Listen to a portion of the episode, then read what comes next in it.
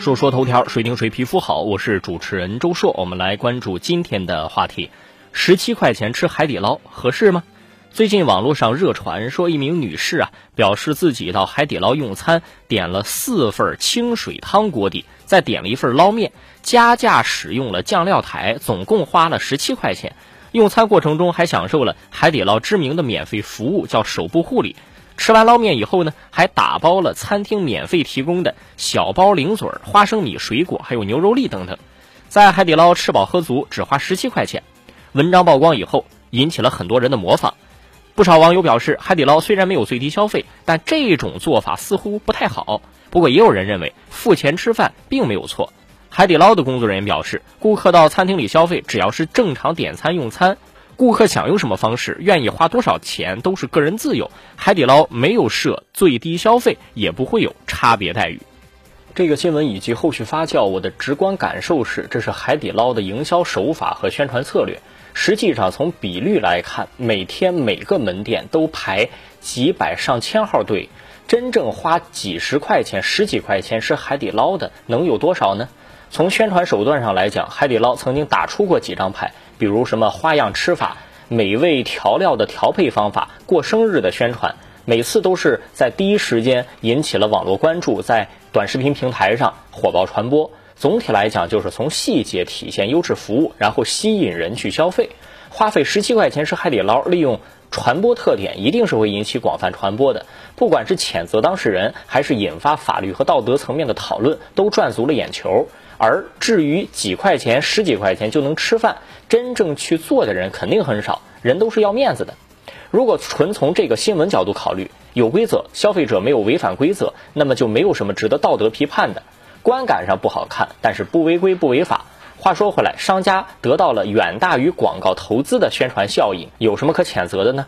我觉得归根到底，商家一定是计算好的。还是那句话，真正花十七块钱吃海底捞的真的不多，即使有效仿的，也一定只是少数。你说消费者薅羊毛，我觉得不是。消费者和商家是处在消费服务合同的平等地位。既然设立了这种规则，在规则范围之内就没问题。既然做了这种服务承诺，那么商家也就要承受与对他的赞誉相匹配的风险。这就是一个愿打，一个愿挨。来关注下个事儿：老人偷鸡蛋被阻拦猝死，家属索赔三十八万被驳回。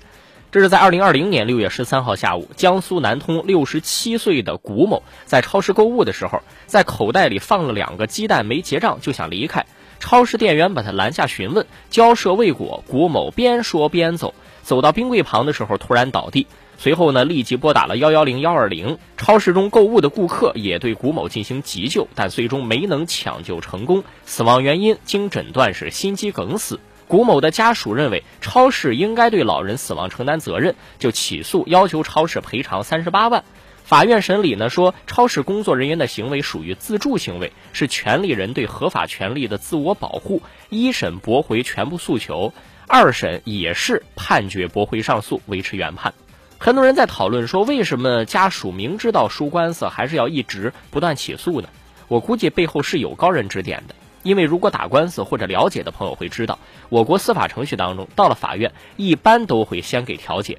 如果遇到纠纷报警的话，一般警察也是先给调解。